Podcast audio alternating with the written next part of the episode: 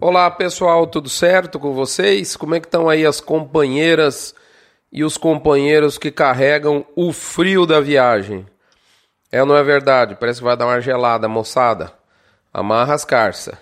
Nós estamos aqui no Mini Front número 380, que está sendo gravado no dia 4 de julho de 2019, no exato momento em que esse comentário do frio tomou conta do mercado pecuário. Toda semana tem um novo capítulo, né? E o mini front dessa semana vai destacar para você justamente o capítulo da moda dessa nossa infindável novela dos preços pecuário, pecuários, que dessa vez foi o frio. Desde a última quarta-feira, no dia 26, ainda antes do encerramento de junho, várias mensagens e áudios começaram a circular no famoso Zap Zap, anunciando a chegada de uma massa polar que aos poucos foi realmente, foi de fato confirmada para promover mínimas, bem mínimas, se é que dá para dizer dessa forma, né? O produtor rural hoje, moçada, ele é antenado, vocês sabem disso, vocês são antenados. Quem tinha lote de boiada pronta deu uma antecipada, realizou a venda, alguns ainda com suplementação a pasto, e isso melhorou a fluidez das escalas. No front da semana passada eu já tinha falado que a indústria que tinha pago um pouco a mais conseguiu alívio, principalmente nos últimos. havia conseguido aliviar a escala, principalmente naqueles últimos três dias da semana passada. Isso se intensificou na sexta e no início dessa semana. O mercado de São Paulo é o maior exemplo disso. Ele recuou mais ou menos um real na média.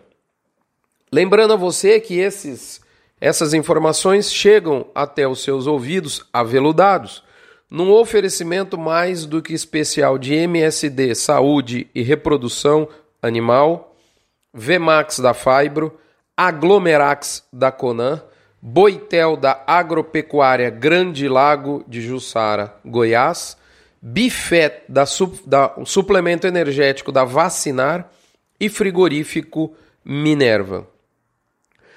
Essa.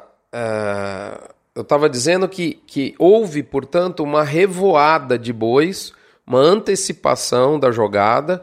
Quem estava com boiada em terminação quis antecipar esse movimento do frio.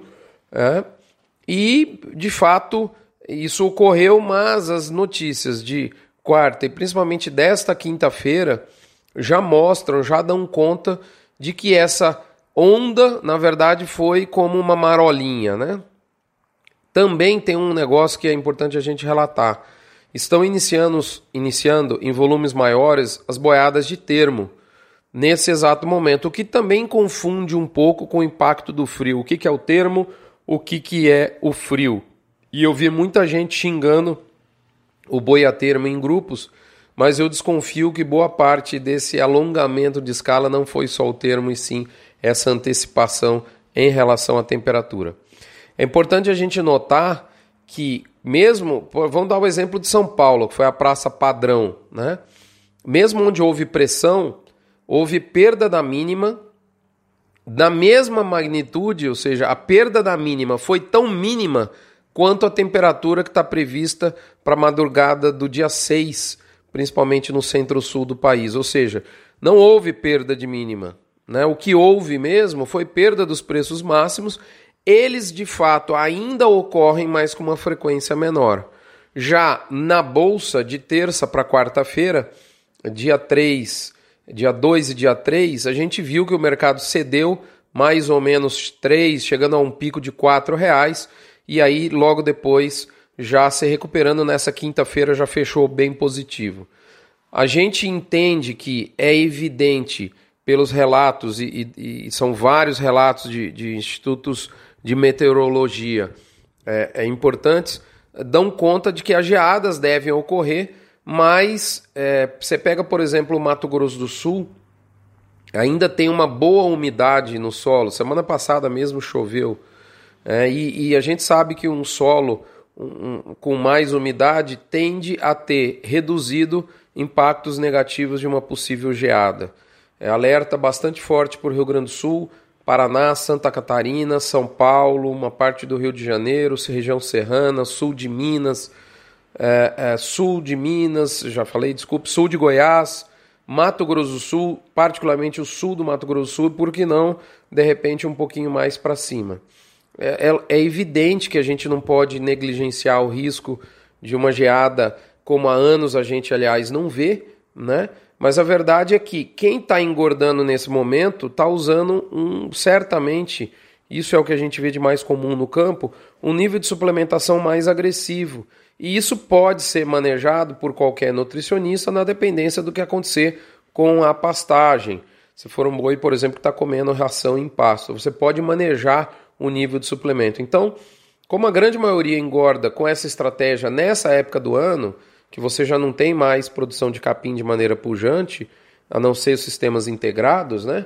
É, é, é, essa turma toda, que é a maioria, acaba estando menos exposta, menos exposto a esse tipo de problema. Para reposição, eu já entendo um pouco pior. Essa sim é mais baseada em pasto, dependendo da região né, e do nível da geada, pode sim haver dificuldade, queimar pastos e, e perder a, a estratégia de massa seca de massa para a época seca do ano, né? E aí pode sim haver relaxamento de preço é, pontual ou até mais agressivo, dependendo da região. E isso é muito característico de região para região, justamente em função dos níveis das, das geadas. Né? As baixadas, por exemplo, o pessoal do café está extremamente preocupado, o pessoal de hortifruti e por aí vai. O que mais chama atenção para mim nesse momento na indústria não é esse movimento de frio. Ah, Antes de falar disso, eu vou te dar um recadinho. Você sabe se o seu fornecedor atual de suplementação é filiado à Asbran? Eu já participei de diversas reuniões da Asbran em São Paulo, Campo Grande, Goiânia por pelo menos duas vezes, enfim, Campinas e por aí vai. Essa turma se reúne e é, nessas reuniões vão a alta, geralmente vão, a, vamos falar assim, vai a alta gerência das empresas, seja administrativa, seja técnica, e essa alta gerência é, promove intercâmbio com as outras empresas, então eles buscam as melhores saídas, as melhores soluções para os problemas que são comuns a todas as empresas. É um benchmark muito bacana, eles reúne mais ou menos 80%, 70% a 80% da suplementação mineral do Brasil. As maiores empresas fazem parte. E as empresas que fazem parte, eu percebo que tem uma, uma linha mais homogênea, né, do ponto de vista de correção comercial, correção técnica. Então é muito bacana, já que a suplementação compõe um, um item importante né, do desembolso mensal de qualquer fazenda, seja de cria, recria ou engorda, nada mais correto de que você faça a aquisição, esse seu investimento, que nada mais é, né, de uma empresa que te dê maior qualidade, maior segurança procure saber se o seu fornecedor é filiado à Asbran. Eles reúnem as melhores práticas e isso te dá uma segurança muito grande. Mas voltando aqui ao mercado para a gente finalizar, sabe o que mais me chama atenção nesse momento por parte das indústrias? É o fato de que a fome delas por abater boi não passa, mesmo com alongamento de escala. As indústrias e na, nas localidades onde conseguiram alongar a escala, quando pintam um lote grande de uma boiada nova, mais bem acabada, isso ainda continua dando margem a negócios ditos diferentes. Em suma, gente, pessoal, desculpe, atitudes significam prioridades. É isso que eu entendo. Se a indústria está tendo essa atitude, que quer pôr boi para dentro, na minha opinião, inclusive, ela está corretíssima. Nesse momento, só me resta dizer o famoso e tradicional segue o jogo, moçada. Por fim, eu faço um convite. Dá uma olhadinha no Front Premium, é uma hora muito interessante da gente olhar os preços da pecuária. Nesse, nesse intervalo do primeiro para o segundo tempo do ano, dá uma olhada no placar pecuário de 2019, é muito interessante. Tem um número mágico que está rondando vários elos da cadeia pecuária nessa primeira parte de 2019. Eu vou te falar lá no Front Premium para os assinantes qual é esse número e por que, que você tem que saber pode ser um importante norteador das suas negociações do segundo semestre. Um abraço, fiquem com Deus, até a próxima semana. Lembrem-se de doar um real por cabeça batida para o Hospital de Amor. Basta fazer o seu cadastro com a sua com seu frigorífico de preferência. Até a próxima semana, fiquem com Deus.